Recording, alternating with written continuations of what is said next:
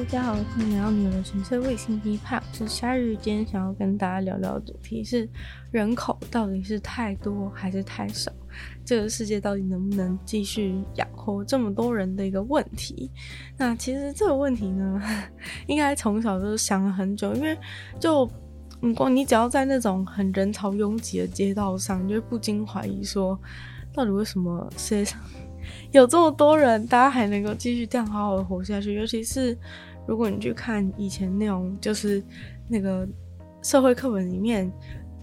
加工出口区下班的时候，所有人骑摩托车冲出来的画面啊，或者是你去看，就是可能现在的印度啊，或是一些东南亚国家，在路上就是一直叭叭叭叭叭，然后整个交通挤得水泄不通的时候，你都会不禁怀疑，就是说。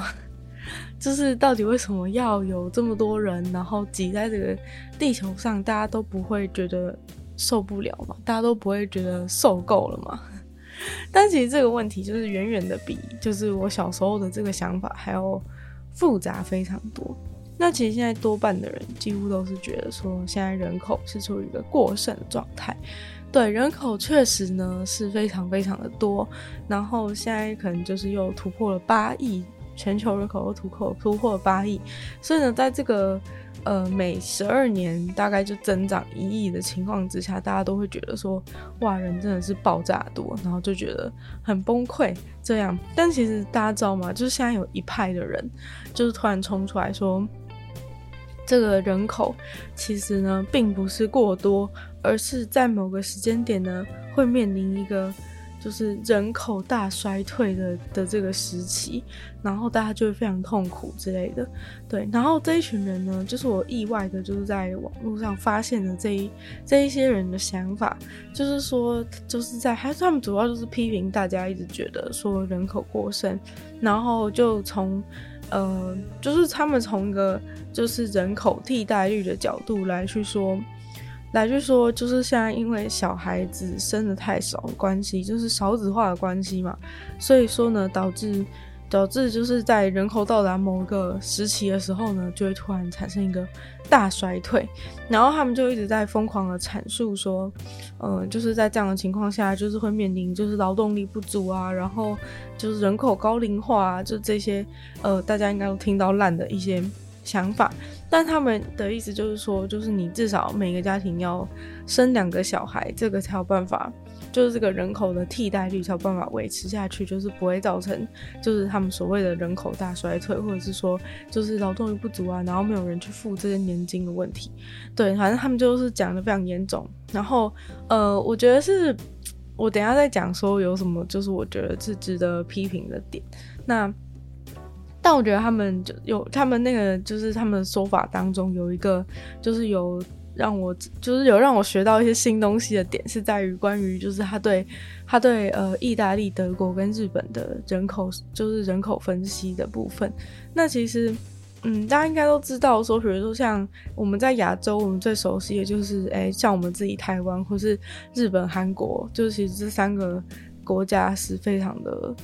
是非常的，就是那个少子化问题非常非常严重的地方。那其实，嗯、大家其实都会去想说，哎，为什么你不生小孩这个问题？当你在想这个问题的时候，通常呢，大部分的人都会怀都会回答你说养不起，或是觉得说，呃，没有办法给小孩子一个好的未来，所以选择不生。其实，在多半的已开发国家当中，不生小孩的人通常都会给出这样子的答案。那。嗯、就是他们就去研究，我讲他们，他们觉得，我觉得他们做的呃蛮好的一个人口分析，就是他们发现呢，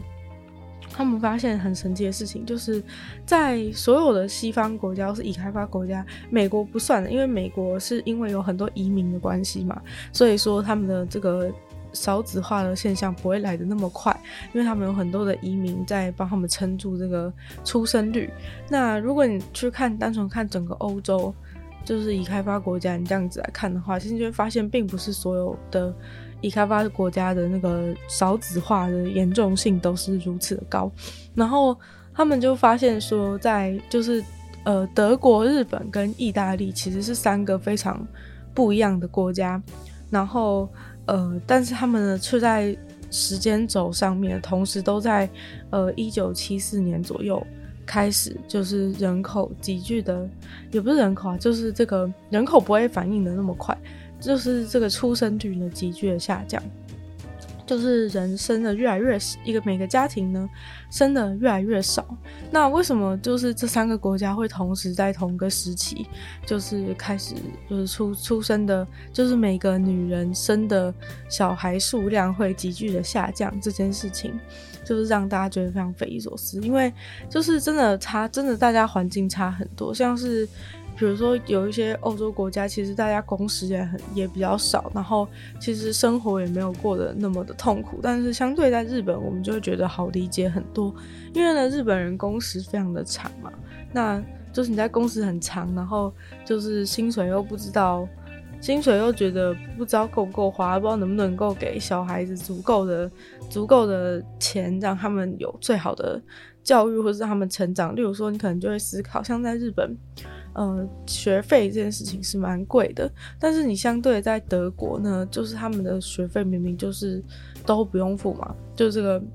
德国人是不用付，就是义务教育是都不用付钱的，所以你就会发现这个环境其实是差非常的多。然后，呃，当然日本人大家就会觉得比较能够理解，因为你就是过得越辛苦的，你就会越觉得说没有办法负担养小孩，所以就会不生。那最后他们。推测出来的一个结果，就是他们同时都在一九七四年左右，这三个国家的这个出生出生的每个女人生的生的数量都大幅减少的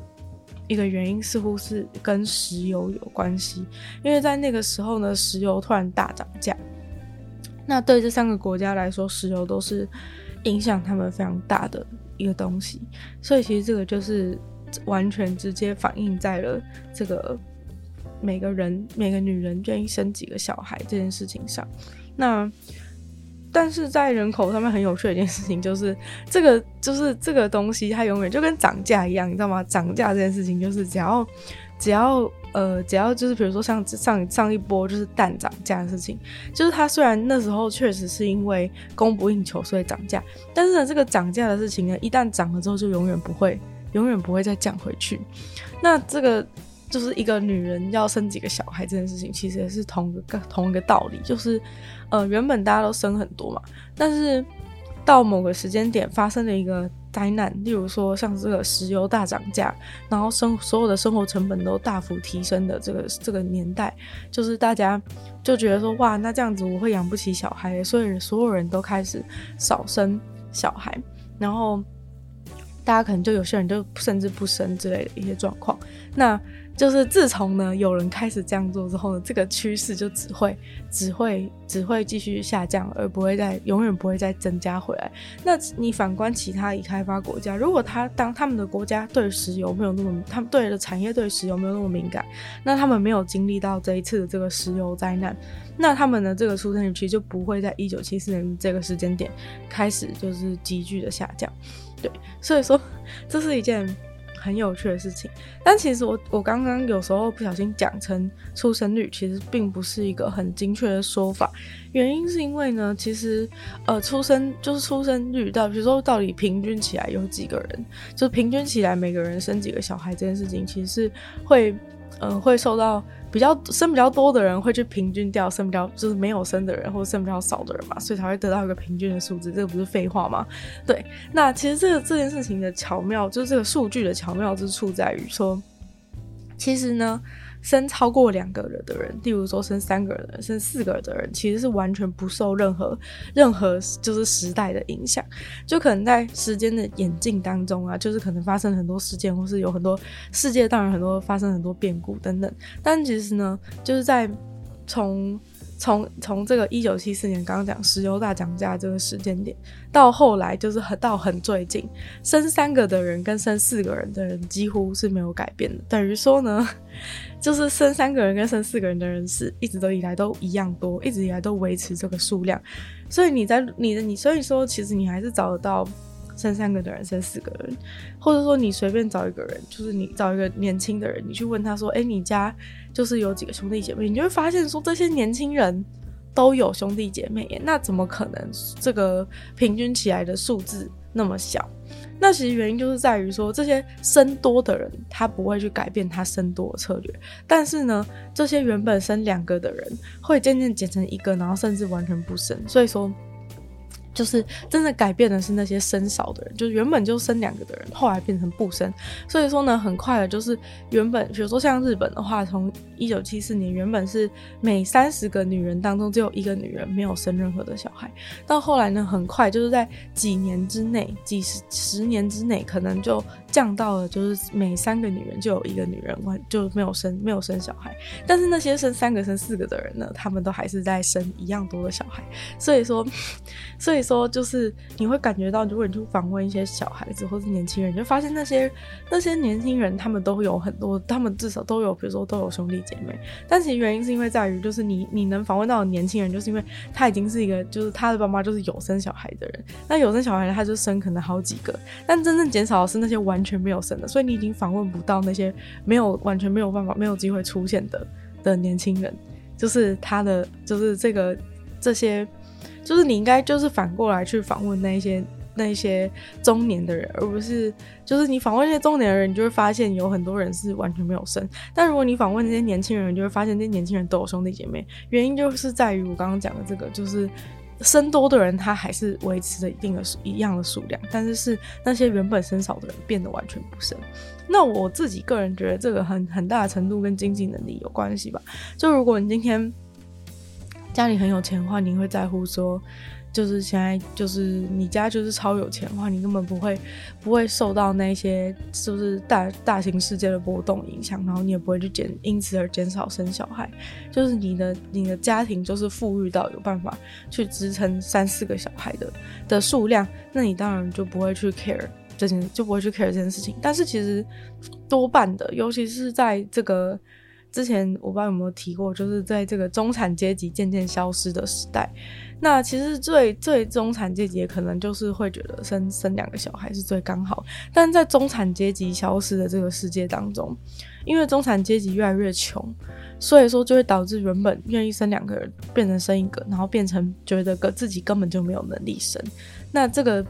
这个长久以来的。就是出生出生数量的波动呢，就这样子掉下来了，就是就是这么简单。那其实我觉得他们的这个就是关于说，就是这个主张人口会在某个时间点突然大爆，就是突然大崩盘的的这一派说法当中，其实我觉得就是这个部分，就是这个呃日本、德国、意大利为什么会成为全世界就是少子化问题最严重的国家，这件事情分析，我觉得他们讲的是。蛮有道理，但其他的部分呢？我们再回头来看他们讲的其他部分，就是关于人口会崩盘这件事情。他们一直在强调说，呃，当人口变少的时候，就会没有，就会没有，就会劳动力就会不足啊。然后人口高龄化，这些老人没有没有人可以去抚养他们这种这种这种问题。那这其实这些问题大家都知道了，这些问题大家都完全完全非常的清楚，对，但是。他们就说，所以大家应该要一直鼓励大家，就是他们的结论是，他们觉得应该要鼓励大家狂生，而不是要叫大家要到要叫大家就是不要生小孩这样子。就是他们想法是觉得人口会大崩盘，所以会叫大家要大家疯狂生小孩。但其实我个人认为这里面有很大盲点，就是你从个人口数据上来看，就是你想要去你想要把这个人口替代。补补足的这个角度来说，确实就是你只要生多一点小孩，你就可以让就是这个年金啊，或者是这些退休金这些问题可以得以解决。但是他没有解决的问题还有很多啊，就是例如说。就除了就是这个世界总共到底可以容纳多少人的一个问题之外呢，就是还有就是这个小孩子的生活品质。就其实很多时候啊，这个人选择不生，他当然是有原因的嘛。就假如说生小孩这件事情让他非常快乐，养小孩这件事情让他非常快乐，没有负担的话，那他当然会生啊。所以说，其实大家生不生小孩，某种程度上是一种市场机制吧。对，那。嗯，就是大家不生就不生原因，像很多人都觉得没有办法给小孩一个美好的未来，或者是说在地球暖化世界，这地球越来越难住了，为什么我要生一个小孩，让他活在这个水深火热的世界？对，那反正这有很多因素的考量，但是在这个人口大崩盘的理论当中，他都没有，就是他完全都没有去在乎这些这些呃个体上或是。个体上，或是这些人，就是他们这些是被生出来的小孩，他们需要面临的是怎样的命运？他们就是单纯的就是在在乎说，在在乎说这个人口替代率的问题。当然了，就是人口突然急剧的下降，确实是会对整个经济体，就如他们所说，确实是会对整个经济体产生很大的影响嘛。例如说，当人不够多的时候，当人不够多的时候，除了就是这个。劳工就是劳动力的问题之外，就是人不够多的时候，有可能会造成经济体缩小啊，那大家就会变，大家就会变穷之类的，确实是会有这些影响。但是，就是他也没有去考虑说，就是这些这些这些。这些个体就是他们是否能生存？例如说，如果你现在一直去逼一些，就是其实他们不确定自己能不能养得起，能不能养得起小孩，这些人去逼他生一个小孩的话，那这个小孩就是你觉得他。就是你觉得他会幸福吗？就是他都没有去考虑这些，就是小孩就是被生出来会不会幸福，或者是说未来的人要面怎么去面对这个地球暖化世界，或者是说要怎么样去克服生存的难题，或是经济能力的问题，就是他都没有去想这些问题，但他就只是单纯的说这个人口替代率会没有办法去满足，就是说这个大家都知道嘛，但这就是我觉得其实这没有什么好，这没有什么好，就是把它拿成一个非常严重，就他他会在路上。去访问一大堆人说，你有你有你有意识到说，就是人太少这件事，就是人口太少这件事情吗？或是为什么就是日本人就是访问日本人说，为什么你现在都不生小孩之类的？就是其实每个人不生小孩都有一些就是种种的因素嘛，就是这这当中就是在每个个体身上的问题是很多的，但其实他在总体上会反映这个这个事情总是会总是有一些原因，所以我就觉得呃他讲的没有到真的很有道理。然后于是呢，我就开始去。我就开始去寻找，就是关于，我就开始对人口，就虽然说我觉得他讲的不是很有道理，但是我是对于人口这件事情开始有，一开始有兴趣，然后有些想法，想要去，想要去深入研究。那就是，于是呢，我就开始看到了其他的、其他的，查到了其他的资料。那其实其中呢，就是有一个人呢、他是一个非常有名的，他是一个非常有名的一个医生，然后为了世界卫生，呃，这方面健康有很大的贡献。的一个人叫做 Hans Rosling，然后他其实现在已经过世，他在二零一七年的时候已经过世了，对，但是他应该算是一个非常有贡献的人呐，就是他是一个医生，然后他年轻的时候在就是莫桑比克，就是非洲的这个非洲东岸的一个国家，非常贫穷的国家，在莫桑比克就是呃研究某一种疾病，然后在那里当医生，就是非常非常痛苦的当医生，因为。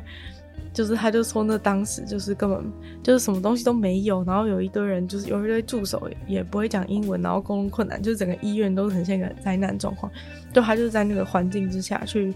就是环境之下去研究某种就是在当地爆发的疾病，然后还有救人这样子之类的。那总之呢，他的他的晚年呢，几乎都是在就是在做一些就是在做这个大数据的人口的研究。那其实他就从数据上告诉我们很多，就是真实世界的情况。因为其实这些大数据其实就能够就是去反映出真实的情况到底是如何嘛。那他就是反正他就是告诉大家说，就其实他的主旨是想告诉大家说，其实世界没有你想象的。那么崩溃，讲在人口方面，在人口方面，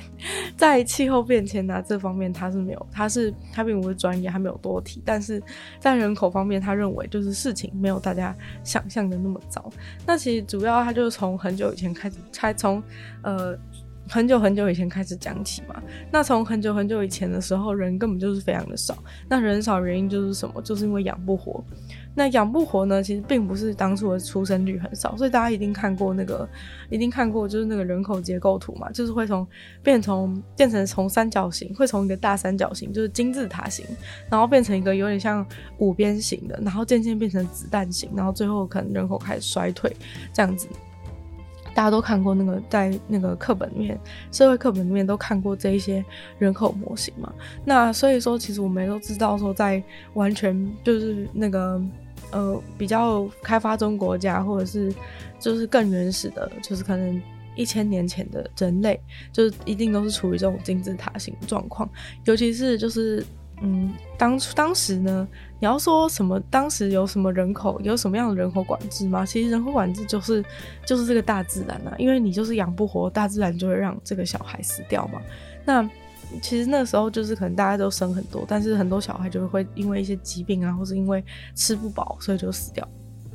那之所以会变成金字塔是这样嘛？就是你出生的人很多，但是能活到长大的人并不多，然后人也活得没有办法很久，所以说就这就是金字塔型嘛。那在金字塔型的社会当中，是人口是成长很慢的，因为。就是生出来的人很多都死掉，然后人也活得不久，所以人又短命，然后出生的人又夭夭折的又很多，所以说这人口成长就会非常的缓慢。但等到就是在人类开始会农业了之后呢，这个状况好像就是人口好像有开始提升了，但是呢，问题就还是在于就是这个可能卫生条件啊，就还是很多很多夭折嘛。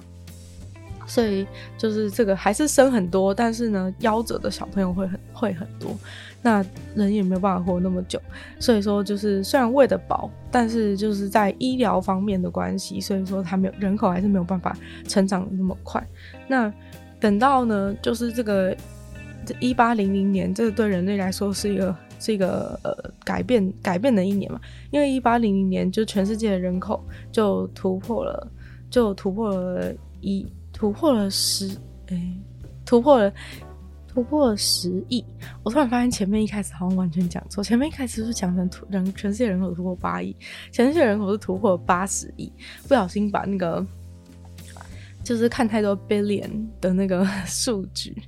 所以其实是在一八零零年的时候，人口突破了就是 one billion，是十亿的人口。然后一开始的时候应该是说现在人口已经突破了八十亿，是。a billion，对，反正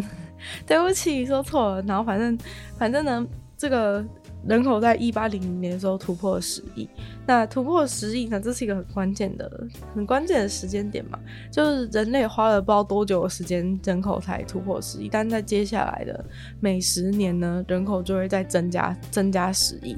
就是每十每十二年吧，好像差不多每十二年。每十二年人口就会增加十亿，所以呢，就从这个，就从一八零零年到现在呢，人口已经成长到了八十亿。对，那所以说，这个大家就会觉得说，哇，那这样子人口一直每十二年、每十二年这样加下去，无限加下去，那这样子迟早是不是人口就会直接爆炸这样子？但其实呢，就是这个。Hans Rosling 就是告诉大家说，其实并不会。那并不会的原因其实很简单，就是因为，就是因为，呃，虽然说你会看，比如说印度啊，或者像中国，远早中国的十年前、十几年前，你会觉得说，哇，他们人口增加速度真的是让你觉得非常恐怖的速度。但其实呢，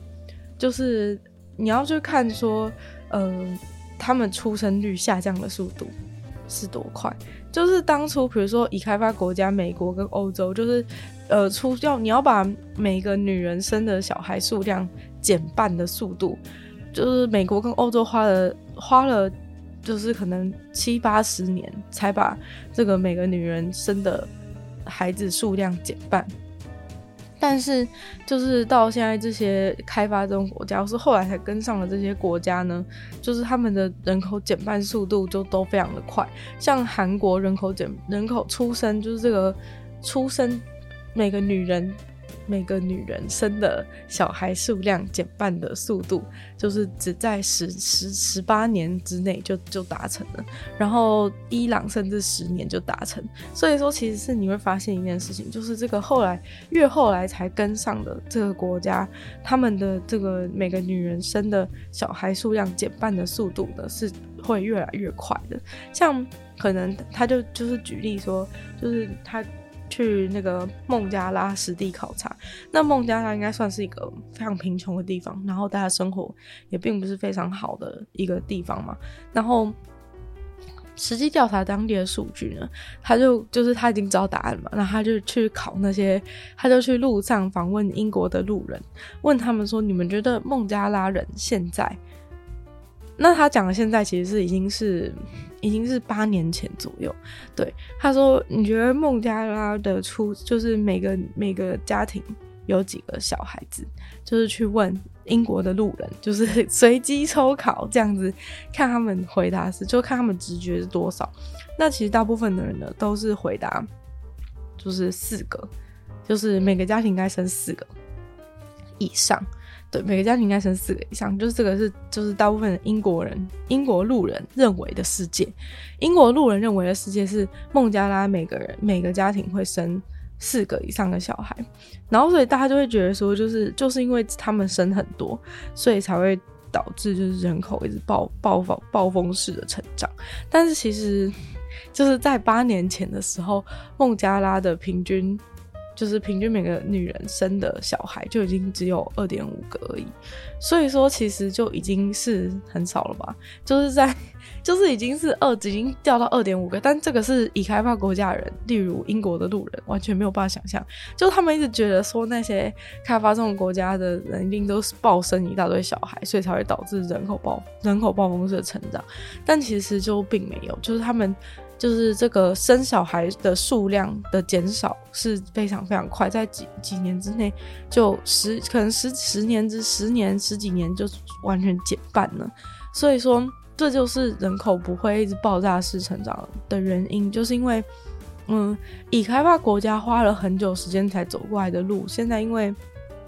大家都已经知道了嘛，大家都知道了，然后在那些比较比较。比较贫穷，然后状态比较不好的那些国家里面，就是在医疗啊这方面，其实就是他们不需要自己发展，因为别的国家已经发展过了。那比如说，在这些东西都会有人来去他们那里帮，就就比如说像医生啊去帮忙啊，或者是这个健康，就是这个卫生健康的组织都会去教导他们相关的观念。所以说，就是这个生小孩的数量跟就是小孩的存活率呢，都在很短的时间之内发生的改变，就跟已开发国家走过来时的那条路已经是不一样的了。所以说。嗯、他们在很短的时间内就是夭折率就降低，然后生小孩的数量就降低。那其实这样很快呢，就是呃，虽然说人口当然还是一直在爆炸式的成长，虽然说其实那个呃小孩子的数量其实早就已经早就已经在全世界在全世界里面小孩子的数量早就已经达到了一个最高峰，就是已经不会再提升了，就全世界的婴儿数量。就是出生出生人数已经永远不会再提升，就全世界的出生人数最高点的时候是落在落在二十亿出生人口，就是落在二十亿。那有二十亿的小孩出生，但是就是这个就是这个小孩出生的数量已经完全没有在增少增加很久很久，已经很久很久小全世界的出生人口都已经没有再增加，但是。全世界人口还在增加嘛？因为人活得越长了，然后这中间还有很多之前的二十亿、之前的二十亿、之前的二十亿，这些人都还在长大。所以说呢，就是人口当然还在增加，但是其实你从出生人口没有增加这件事情，你就知道说人口其实并不会永远的一直成长下去。所以目前预估呢，最后就是全全地全地球上最多人的一个最最高峰的人口数，应该就会落在。有人说是十一亿啊，有人是一百一十亿，有人就保守估计是九十亿到九十亿到一百二十亿，这个人口数量是就是比较有可能的。基本上呢，不太可能再超过一百二十亿的原因，就是因为根本就没有那么多小孩再继续出生，就连在最就是你觉得最贫穷的地方，都已经没有小孩再继续出，就已经没有那么多小孩再继续出生了。所以说这个。那总人口的数量，它是不可能永远的一直成长下去，它最后应该就是会落在一百二十亿以内的这个数数字。那当然了，就是你也不是说就知道说人口不会无限成长之后，你就觉得一点都不紧张，因为毕竟一百二十亿，就算是一百二十亿，离现在还是多了四十亿，就是还是一个非常庞大可怕的数量。还是一个非常可怕庞大的数量嘛，所以说确实是不会因为这样你就觉得说人口没有过剩，只是告诉你说人口不会无限增长，告诉你说其实底线大概就在一百二十亿，所以说其实现在人类需要思考就是你要怎么样在这个地球上养活一百二十亿的人，然后不要让大家饿死这件事。那讲到吃不吃得饱这件事情，大家应该就会回想起这个。在以前的，也就是国小的社会课本当中，大家就教过说，呃，就是一个美国人呢，他浪费的，就是他消耗掉的食物呢，可能是十几个印度人加总。当然，这个有可能因为就是时代已经改变了，所以说这个数据可能是错。但是简单来说，就是一个美国人消耗的东西，可能是其他其他的就是开发中国家的人十几个人加起来的消耗的食物或是浪费的资源量，所以说呢，大家就可以很明显的知道说这个世界它是极度分配不均的，这个应该是常识。那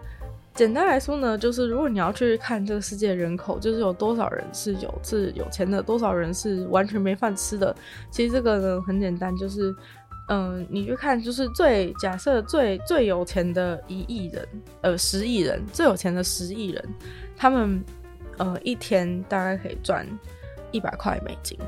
那最穷最穷的十亿人，他们一天是赚一块美金以下。那其实赚一块美金以下呢，就是这个所谓的贫穷线。对，就是在如果你一天呢只赚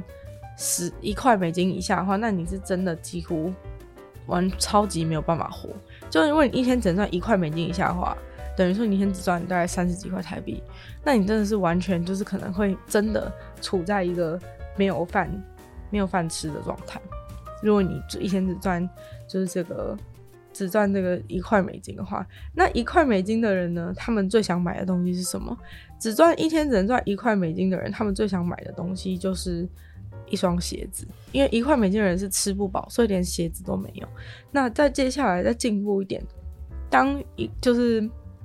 当你一天可以赚超过一块美金之后，你就会开始你的第二你的第一个目标，你就会开始想要买一台脚踏车，因为你只要有脚踏车之后呢，你就可以运送到更远的地方。例如说，很多非洲国家他们需要去很远的地方取水嘛，那是到现在为止都还是很多人用走路的，然后拿那个走一天要走两个小时去井里弄一桶水回来的过这样子的生活。但是如果他们有了脚踏车之后呢，这个这个生活情况呢，就其实对他们来说就大大的改善。然后再接下来呢，他们可能就会想要买一个，再接下来可能一天赚十块美金的人。想要买的东西会是一台摩托车，然后再接下来呢，就是可能再接下来再多一点的人就会就会想要买一台车。那一天能够赚一百块美金的人呢，是很常就是搭很常搭飞机的人。那其实那时候他他在一个演讲，他就问在座的各位，你一年当中完全没有坐过任何飞机的人举手，超少。几乎只有一两个人举手，也就是说呢，他演讲的这个台下所有人呢，几乎都是赚，就是都是一天能够赚一百块美金以上的人。对，反正呢，世界的这个世界的这个就是就是大家的收入的状况呢，大概就是如此。就是当然了，就是比能坐飞机的人更有钱的人，当然还是有。例如说，像一些 Elon Musk，或是。就是反正他们不是要去那个，还有是什么 Jeff Bezos，他们不是要坐火箭出去旅游吗？当然啦，就是那些人是远远的，那些人的财富能力是远远的超过，就是一天赚一百块美金这种事情。对，不过那个就是先另当别论，因为毕竟就是在前面的前面的最最前段班的十亿人当中，其实就是以一天赚一百块美金左右。为这个分界，不过这个数据并不是现在数据啊，只是现只是就是比较呃比较久以前的数据，但就大概给大家一个概念。但其实他想要讲的是说，就是他介绍了一对就是住在莫桑比克的夫妻，然后这个夫妻呢，他们其实就是他们是处于有呃有鞋子穿的人，那他们下一步就是想要。去买一台脚踏车，那其实就是大家觉得说，就是大家就还是都有那种既定的印象，觉得说啊，非洲非洲国家很落后啊之类的，就是一般人都会有这些印象。那其实这个问题呢，就是跟跟刚刚那个，就是大家觉得孟加拉人现在还是生四个小孩的这种迷思是完全一样的，就是其实他们进步的速度是比。就是当年最早的人类，就是当年的西欧国家的人进步的速度还要快非常多嘛，因为现在就是都有外力直接接住，而且这些资源就是这些，他们就是是缺，他们就是没有钱可以发展而已。但是其实就是国外都已经有过的东西，其实你发展就会非常快。其实你从亚洲国家你就能够知道，亚洲国家其实根本就不是，比如说像我们的呃东北东东亚东北亚的国家，就是根本就不是当初的已开发国家。可是你看现在日本、韩国。东马是算东马是早就已经变已开发国家，意思就是说，其实越越后面的人，越后面开始发展的人，他进步的速度是越快的，因为他可以用更短的时间去追上。虽然说当然不可能真正的追上，真正意义的追上可能很难，但是他们进步的速度是绝对是比当年就是从工业革命开始的人还要快非常多嘛。那这件事情证明了什么呢？这件事情其实证明了说，就是那些现在看来就是还是在一个非极度落后的状态的国家呢，其实他们也很快的，就是也在非常快速的发展当中。就是他们进步的速度呢，是代表说他们很快呢，就也许就能够脱离这个贫穷线。也就是说呢，在贫穷线以下的人，绝对是一定会越来越少，而不是越来越多。然后，所以整个就是大家的。大家的就是因为那些最最有钱的国家的成长率其实已经已已经下降了嘛，但是在最后面最后段班的这些人，他们其实是很努力的在超过那个，就是从买鞋子的阶段变成买一台脚踏车的阶段，那他们其实是以非常快的速度在往前进，就是跟呃跟五十年前跟一百年前相比，就是这个在贫穷线以下的人其实是大幅大幅的减少了，所以说。就是代表说，在这个世界并没有大家想象的那么糟，就是会觉得说，大家就就是全部人就是都会，就是那些那些开发中国家或是最最底层的国家，永远都永远都不可能就是爬起来之类的。但你要讲说爬起来的定义是什么？就是爬起来，你要说能够超英赶美吗？那当然是不可能。但是但是要说能够过一个 OK 的生活吗？我是绝对可能的。那到底什么是 OK 的生活？回到什么是 OK 的生活，就是你要想想看，就是在以前的人，当第一次你有你家里有洗衣机的时候，你不用就是在那边一直就是这样子花每每天包花，就是家里的妈妈不需要每天花。就是几就是几个小时在那边刷全家，可能还有九个小孩的的衣服。这个年代，当有洗衣机的时候，这个这生活的生活品质就已经急剧的改变。因为很多事情都不就是家里需要做的事情越少，你的生活品质就越高嘛。例如说，比如说像刚刚讲的那个他没有脚踏车的人，他每天花两个小时走过去取地下去，去弄井水过来，每天走路两个小时，欸，哎，就是。你这个有了脚踏车之后，一切都是说你的劳动的时间能够回到你自己身上，你能够有多少时间被省下来？这这个其实就是真正影响你生活品质的。你如果每天要花两个小时去取水，你还你怎么可能有什么时间可以看书？怎么可能有时间做其他事情？就是很简单的道理嘛。所以说，其实就是要讲什么是一个 OK 的生活，其实就是大家能够就是好就是。有有足够自己的时间可以做自己的事情，其实就已经是很不错吧。就是说，或者是说，呃，不用害怕与不用害怕，就是生一个有一个疾病就会得一个疾病，得一个小感冒就会马上死了之类的。其实这样也许就是对于生存来说就已经是一个。就已经是 OK 生活，但你这个要讲说怎样才是 OK 生活，这个大家见仁见智啊。但有很多有人觉得说，要是没办法搭上火箭，他的生活就觉得不 OK。当然，这种这种人也是有啦，但这种你没有办法，你没有办法去，你没有办法去这样说。但是只是想表达是说，其实，嗯、大家就是这个。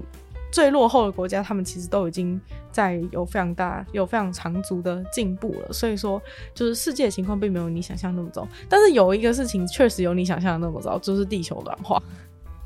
那地球暖化其实就是真正、真正极大、真正极大的问题嘛。那地球暖化最最严重的问题是什么？就是大家一直排放二氧化碳。排放二氧化碳的根源是什么？石化产业。然后讲到这个石化产业呢，这又是一个很复杂的故事。就是这个石化产业其实基本上。嗯，这个不是 Hans Rosling 讲，是我在另外别的地方查到资料。但其实这是一个很复杂的问题，就是石化产业是如何跟资本主义就是挂钩绑定的这件事情。就是其实人类，就你看大家发展 AI 什么之类的，就你会发现有些科技发展的超快，有些科技不知道为什么都不进步。像是这种电车这种事情，就是用电来做这电，就用电来当交通工具，用电来做任何事情，这种事情在我们。小时候都已经知道这都已经有这样的概念了，但是为什么呢？过了十几二十年，就是这个电车到现在还没有普及哎，到底为什么呢？这就是因为跟就是因为跟资本主义挂钩的关系，就是因为那些既得利益者几乎都是就是从这个从这个石化产业当中获得极大的利益。那因为卖电相关的东西，它是没有办法获得那么多的，是就比如说做电的公车啊之类的，就是这些电的东西没有办法让他们。跟卖石油的东西一样的赚钱，所以他们就不愿意去发展电的东西。也就是说呢，这个全球暖化问题无法改变的原因，是因为这些既得利益者他们不愿意去投资绿能，不愿意投资这些，就他们要死握的这个。死握的这个稀缺的石石化产业，然后死握的这些资源，让他们永远都是处在一个高高在上的地位，而其他人没有办法跟上。其实就是一个很简单的一个很简单的一个右派思想。对，因为当他这个石化产业，他抓了这个石化产业的时候，他抓了地球上这些这些仅有的资源的时候，有资源的人跟没资源的人，那他们的差距就是非常大。那他们为了就是保护自己的利益，所以他们一定想要去发展这个石油东西，他们是可以赚最多钱。那所以说真。正正的问题呢，原来就是出在 真正问题，原来就是出在这些有权力、有能力的人，他们不愿意去，不愿意去拯救这个世界，因为就是他拯救这个全世界对他来说，并没有那么大的好处。就是他掌握他自己现在有的东西，其实才是，就是对他个人来说的利益是最好的，但对全世界的利益并不是。然后。那时候面对全球暖化的时候呢，这些人就会一直说：“哦，那已开发那些开发中的国家一直排放废气啊什么之类的。”但这其实对于那些人是并不公平的，因为就是你们这些已开发国家已经排放废气，然后多多久了？就是。现在人家排放一下，你就说人家不行。然后其实这个问题呢，就是出在就是当这些人，就是当你从穿鞋子的人变成骑脚踏车人，从骑脚踏车人变骑摩托车的人，当你变骑摩托车人的这个阶段的时候，其实你就已经就是会开始排放更多的、更多的二氧化碳。那老实说呢，其实就是在于你，你只要是越有钱，你就会排放越多的二氧化碳。就是排放二氧化碳这件事情是在于，就是你。多你多有钱这个事情，就是你只要收入越高呢，你就会变成一个排放越多二氧化碳的人，因为你就会有更多的娱乐啊，像是坐飞机啊，你会出去玩啊，就是你会你就会成为一个排放非常多二氧化碳人。那所以这个时候，已开发国家人就会去抱怨说啊，你们这些人就是在那边开始在那边排放一大堆二氧化碳之类的。但其实这个真的是完全没有逻辑，就是他们呃，他们可能为了。为了就是进，为了进步，为了生存，开始排放这二氧化碳，其实是远远不及已开发国家每个人排放的二氧化碳。老实说呢，就是其实现在呢，全世界就是已发已开发国家的人口其实并没有，并没有那么的，并没有那么的多嘛。现在其实最多的最多的人就是可能是在就是东南亚，或者是对，现在最多人应该是落在应该是落在东南亚，但是。全世界呢，就是一半的二氧化碳都是由 就是最最有钱的那一群人，最有钱的那群人排放的。所以基本上呢，就是又回到刚刚的问题，就是说，呃，真正的问题是在于这些人不愿意去，就是不愿意，就是科技，科技是怎么进步的？科技进步就是靠投资嘛，就是没有人愿意投资，那科技就不会进步。就是这些人不愿意把钱投资在，就是要怎么样，就是让大家就是用更少的资源就可以活下去，或是不愿意去。不愿意去发展这些消耗比较少能量的能量的的科技，让更多的人可以活下去，因为他们不愿意嘛。那就是这个，就是是这就是这个世界人口的真相，就是说这个世界呢，理论上到底能不能够养活，就是最高的人口数，就是可能一百二十亿的人，能不能绝对是可以，但是呢，就是要看就是这些，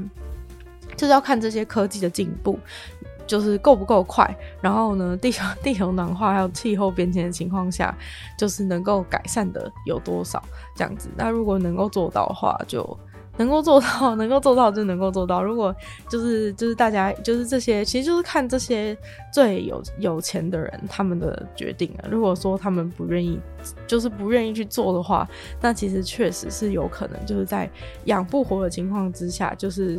在某些比较极端的情形之下，就是最最后面的最后段班人就有可能会被牺牲，对。但是呢，至少就是以以全球人口来看的话，就是在过了